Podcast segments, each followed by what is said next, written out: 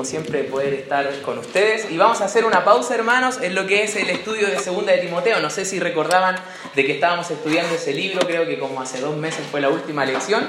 Así que resulta de que, hermanos, estamos en el seminario, en un curso llamado Milética 2, acerca de cómo predicar, y pidieron preparar un mensaje de un libro. Y yo, hermanos, la verdad que porque era una carta muy corta, dije, ya voy a hacer tercera de Juan. Ya, pero en realidad encontré muchísimas enseñanzas prácticas para nuestra vida, hermano, que podemos estar viendo en esta tarde. Así que el mensaje del día de hoy, hermanos, se llama La calidad de los obreros en la iglesia. La calidad de los obreros en la iglesia. Y me gustaría, hermanos, que a raíz del estudio que vamos a tener en esta tarde, pudiésemos nosotros evaluar nuestra calidad como obreros dentro de la iglesia. Ya vamos a ver tres testimonios que se encuentran aquí insertos en esta tercera carta para que nosotros podamos estar identificándonos con, con los testimonios que encontramos acá de estos tres varones hermanos y evaluando, como les decía, cuál es nuestra calidad como obreros. Un poco de contexto de la carta, hermanos.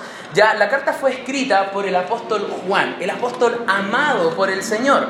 ¿Cómo sabemos esto? No porque la carta lo diga, la carta se presenta el escritor como el anciano, al igual que en segunda de Juan, pero los escritos y la forma de escribir y de expresarse y las palabras utilizadas son las mismas que encontramos en primera de Juan y también en el Evangelio de Juan. Entonces toda la tradición de la primera iglesia sabía y reconocía de que estos escritos fueron por el apóstol. ¿Y qué es lo que estaba haciendo Juan ya en edad avanzada, a diferencia del Evangelio de Juan? ¿Qué es lo que estaba haciendo él? Como anciano estaba supervisando un grupo de iglesias que se encontraban organizadas y congregándose dentro de algunas casas en la ciudad de Éfeso. Entonces estas cartas, hermanos, es una trilogía que nace de cartas escritas a raíz de una crisis que estaba viviendo esta comunidad de iglesias. Una crisis ya que algunos de los miembros, hermanos, se levantaron y estaban revoloteando a la congregación porque se habían apartado de la iglesia, no reconociendo que Jesús era el Mesías ni tampoco el Hijo de Dios. Mira lo que dice en 1 Juan, capítulo 2, versículo 18. Primera de Juan, capítulo 2, versículo 18, para que entendamos el sentir por qué está escribiendo Juan. Y dice, hijitos, ya es el último tiempo y según vosotros oísteis que el anticristo viene. Así, ahora han surgido muchos anticristos. Por esto conocemos que es el último tiempo. Salieron de nosotros, pero no eran de nosotros, porque si hubiesen sido de nosotros, habrían permanecido con nosotros, pero salieron para que se manifestase que no todos son de nosotros. Mira lo que dice el versículo 22. Dice, ¿quién es el mentiroso? Sino el que niega que Jesús es el Cristo. Este es anticristo, el que niega a quién, hermanos? Al Padre y al Hijo. Entonces, ¿qué es lo que está sucediendo acá? Había escrito el apóstol Juan motivado por este sentir y por esto que estaba sucediendo. Y en segunda de Juan anima a los hermanos a que si ven a alguien que está teniendo esta actitud, negando al Señor, negando al Mesías, ni siquiera lo recibamos. Y en la tercera epístola habla un hermano específicamente que va a ser nuestro primer ejemplar que vamos a analizar, el hermano Gallo, ya estaba hablando a él directamente para que recibiese a aquellos misioneros que iban a llegar pronto, que iban a estar ayudando a poder corregir este problema, porque había un personaje que también vamos a ver, hermano, en el estudio, que estaba impidiendo que llegaran los misioneros. Entonces vamos a ver algunas aplicaciones prácticas, hermanos, en esta tarde. Y en primer lugar, vamos a ver la hospitalidad y ánimo de Gallo, de este primer hombre a quien es dirigida la carta, hermanos. Y no cabe duda de que el anciano Juan amaba muchísimo a este hombre, hermanos. Era un hombre de muy buen testimonio, de un excelente testimonio. Probablemente había recibido a Cristo, Gallo lo había recibido al Señor con Juan. Mira lo que dice el versículo 1 al 4. Dice, el anciano a Gallo, el amado a quien amo en la verdad Amado, yo deseo que tú seas prosperado en todas las cosas y que tengas salud, así como prospera tu alma. Pues mucho me regocijé cuando vinieron los hermanos y dieron testimonio de tu verdad, de cómo andas en la verdad. No tengo yo mayor gozo que este, el oír que mis hijos andan en qué cosa, hermanos? En la verdad. ¿Sabes? Gallo tenía un testimonio que no solamente se quedaba en las bonitas palabras, sino de que se demostraba puesto en la práctica, hermanos. Gallo tenía un muy buen testimonio por la iglesia. El versículo 5 en adelante dice que se conducía fielmente cuando prestaba algún servicio dentro de la iglesia. Por eso Juan tenía toda la esperanza puesta en él de que iba a poder recibir a estos misioneros que iban a venir. Y sabes, vemos aquí una fe que está representada en obras de justicia, amado hermano. ¿Sabes lo que está haciendo Juan? Está encargando a un varón fiel dentro de la congregación que pudiese realizar un trabajo que el líder, el encargado, que vamos a ver más adelante, no podía realizar. ¿Y cuánta falta, hermano, hacen hoy día hombres y mujeres con este sentir como el de Gallo? ¿Cuánta falta hombres y mujeres hospitalarios? preocupados, de ánimo y ayuda con aquellos valientes hermanos que han entregado su vida al ministerio. ¿Sabes? Es necesario que nosotros en este tiempo podamos tomar el ejemplo de Gallo en el siglo XXI para que seamos una iglesia dadivosa, para que seamos una iglesia preocupada por aquellos que están dejando todo para hacer la obra del Señor. Y te quiero preguntar algo, hermano. El último tiempo, ¿hemos estado preocupados acerca de las necesidades de nuestro pastor? ¿Hemos estado preocupados por aquellos misioneros? ¿O estamos conformados únicamente con el apoyo económico que estamos dando? Hemos tomado algún tiempo para mensajear ahí, enviar un WhatsApp y decir, ¿cómo estás? ¿Puedo orar por ti? ¿Estoy orando por ti? ¿Te puedo ayudar en algo? Mira lo que dice el versículo 7, hermanos, y es un versículo que me gustaría que pudieses poner atención. Dice, porque ellos salieron por amor del nombre de Él. Y mira lo que dice después, sin aceptar nada de los gentiles. ¿Sabes, hermano? Aquellos que han decidido dar el paso de fe, entregar su vida al Señor, están haciendo muchísimo, bloqueando y cerrando todas las oportunidades que el mundo ofrece. Diciendo, no me interesa nada de lo que tú me puedes dar, mundo, yo quiero hacer lo que el Señor me ha enviado a hacer. Ellos están cumpliendo su parte y nosotros como iglesia, con el ejemplo de Gallo, lo que debemos hacer, dice el versículo 8, nosotros pues debemos acoger a tales personas para que cooperemos con la verdad. Amado hermano, ¿estás cooperando con la verdad? ¿Estás cooperando con el avance, con el progreso? No estamos en Domingo de Misiones, ya para estar hablando netamente de, dinero, de apoyo, hermano, pero estamos cooperando con la verdad. Hay muchos que ya están haciendo su parte, dejando todo, rechazando las oportunidades que el mundo puede ofrecer. Pero nosotros hoy día, como iglesia, recuerda que estamos evaluando nuestra calidad como obreros. Nosotros el día de hoy estamos cooperando con, con el avance de la obra. Qué interesante es poder tomar este ejemplo, hermanos. Pero sabes, así como hay muchos buenos ejemplos dentro de la iglesia, también hay otros que es necesario considerar para no, hacer, no seguirlos, hermanos. Mira lo que sigue más adelante. Va a comenzar el apóstol a hablar acerca de un hombre llamado Diótrefes. Y este Diótrefes, al parecer, era el encargado de esta iglesia a la cual se estaba dirigiendo el apóstol Juan. Pero ¿qué pasaba con este hombre? Este hombre era reconocido como un dictador, como va a aparecer en pantalla, como el dictador Diótrefes. Y no debemos olvidar, hermanos, que la palabra ministro significa servidor y no dictador, amado hermano. Si tú tienes un cargo dentro de la iglesia, estás para engrandecer el nombre de Cristo y no el tuyo, hermano. No tan solamente los que sirven, no únicamente los líderes, estamos aquí todos para dar a conocer y engrandecer el nombre de Cristo, no el nuestro. ¿Sabes cuál era la motivación de este Diótrefes? Era engrandecer su nombre porque estaba motivado por el orgullo y no darle el primer lugar a Dios. Y sabes, hermanos, siempre que dentro de una congregación tengamos un dictador, sabes, vamos a tener problemas. Las veces puedo decir con toda confianza, las veces que he tenido actitudes dictatoriales en mi vida, hermano, he tenido problemas. He tenido problemas. Porque un dictador está motivado por el orgullo. ¿Y cómo nosotros podemos, a raíz de los siguientes versículos, podemos detectar a un dictador dentro de nuestra congregación? Gracias a Dios es fácil.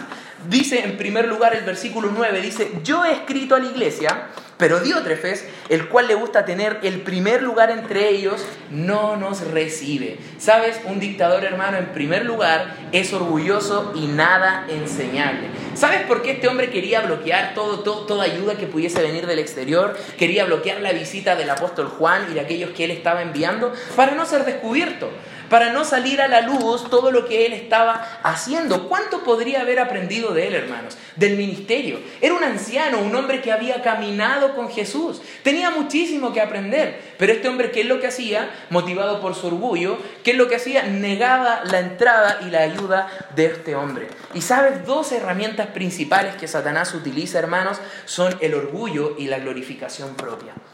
El mismo cayó por esas dos armas, No debemos permitir que eso suceda en nuestra congregación. En segundo lugar, hermanos, un dictador habla y trata mal a los demás. Mira lo que dice el versículo 10. Dice, por esta causa, si yo fuere, recordaré las obras que hace parloteando con palabras malignas contra nosotros. Y no contento con estas cosas, no recibe a los hermanos, y a los que quieren recibirlos se los prohíbe y los expulsa de la iglesia, hermanos. ¿Sabes? Este hombre estaba hablando mal de Juan, estaba hablando mal de, los, de sus obreros, y cuando alguien venía y, le rebatía y le quería aquí bajar los humos, lo que hacía él lo disciplinaba no bíblicamente, sino que injustamente, hermanos.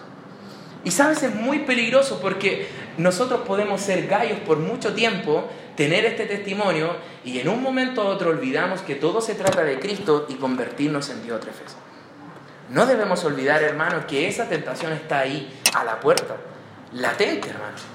Y no debemos permitir que eso suceda. ¿Sabes?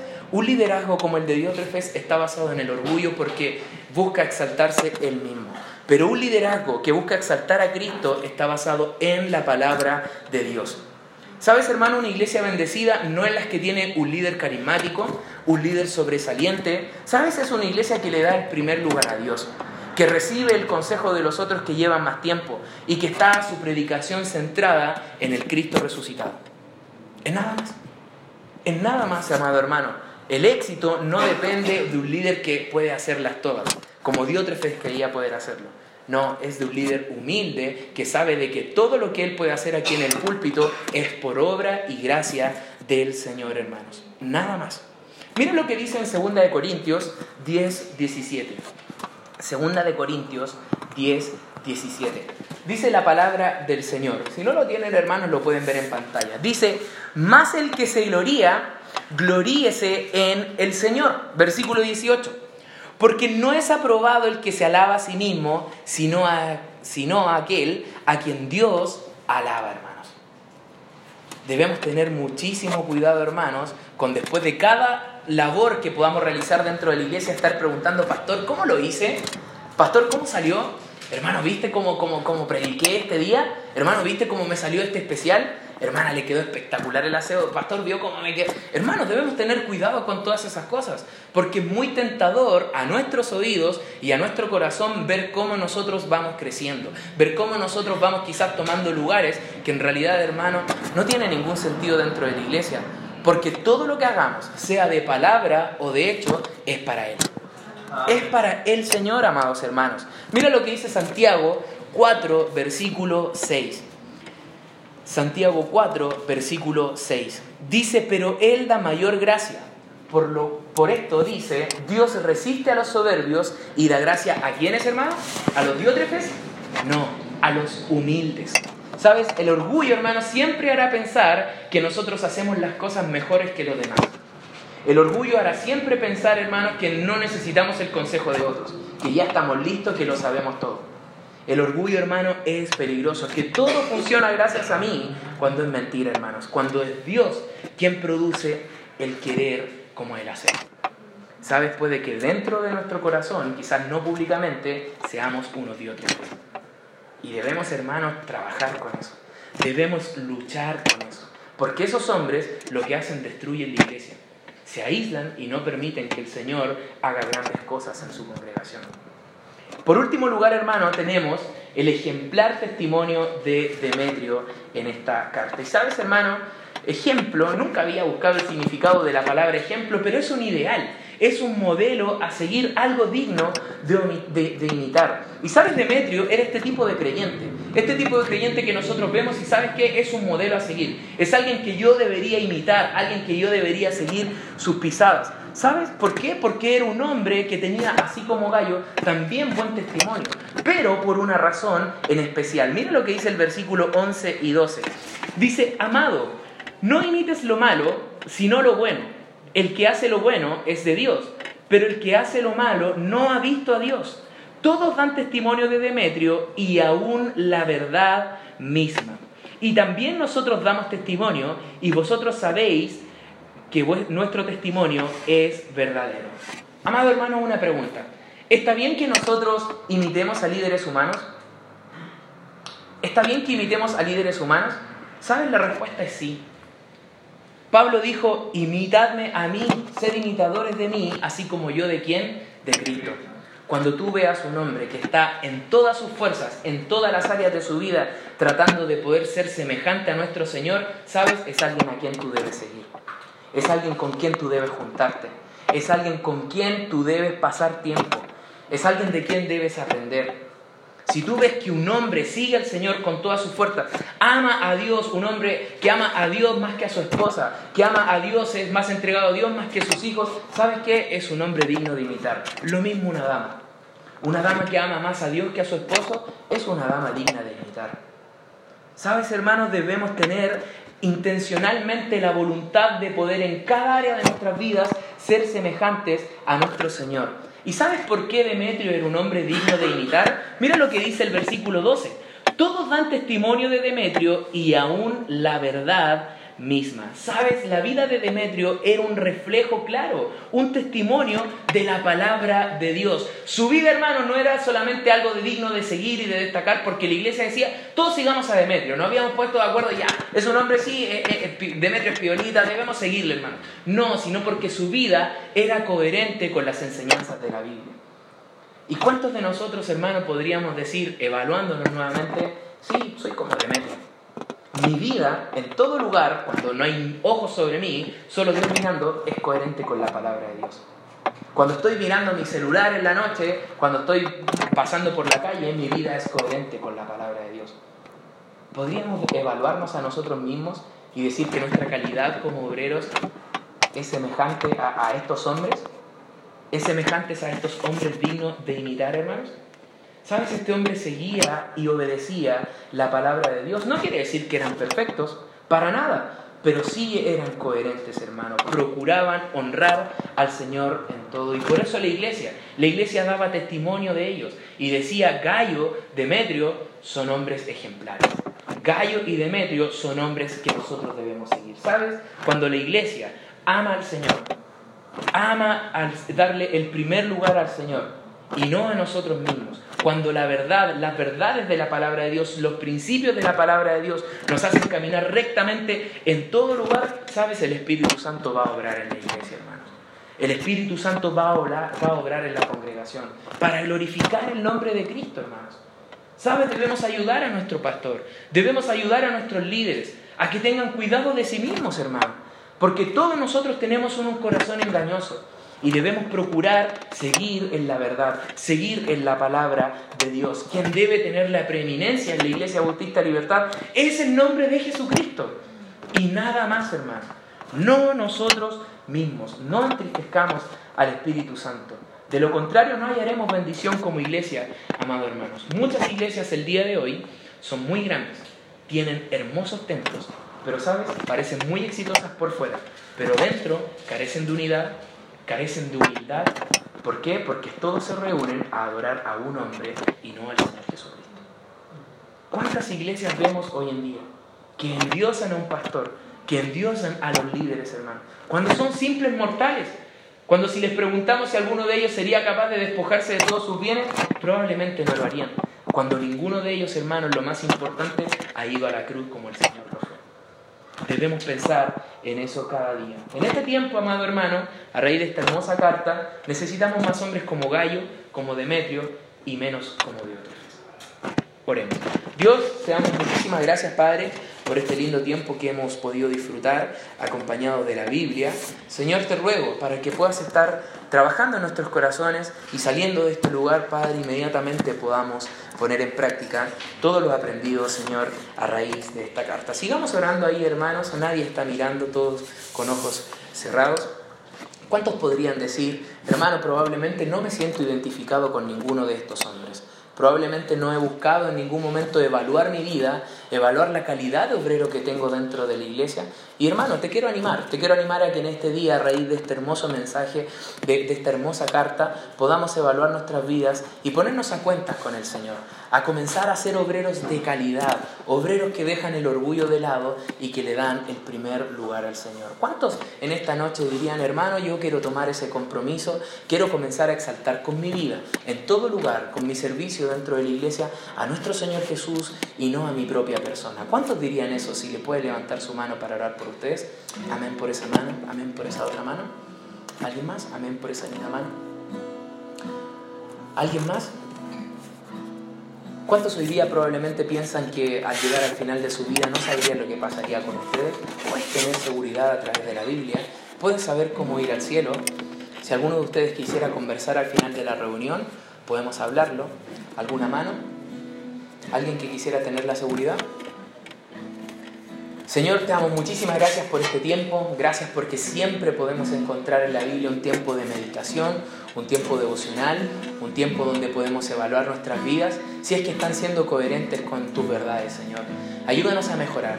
No somos perfectos, Padre, pero sabemos que contigo podemos hacer mucho. Podemos quebrantar barreras de orgullo, Señor. Podemos Padre, quitar barreras, pensamientos que van en contra de la Biblia. Ayúdanos a mejorar cada día, Señor. Ayúdanos a ser una iglesia fuerte en tu palabra, Señor. Ayúdanos a ser una iglesia que muestra unidad. Una iglesia que trabaja con un solo propósito, con el mismo propósito, que es darte a conocer a ti, Señor, y darte el primer lugar a ti en todo momento. Muchas gracias, Padre, por este lindo momento que hemos disfrutado. Bendice a cada hermano. Te pido por aquellos que no pudieron venir y que este mensaje, Señor, podamos ponerlo por obra en nuestras vidas cada día. En el nombre de Jesús oramos. Amén. Cuando termine de orar podemos cantar todos juntos en nuestro Dios.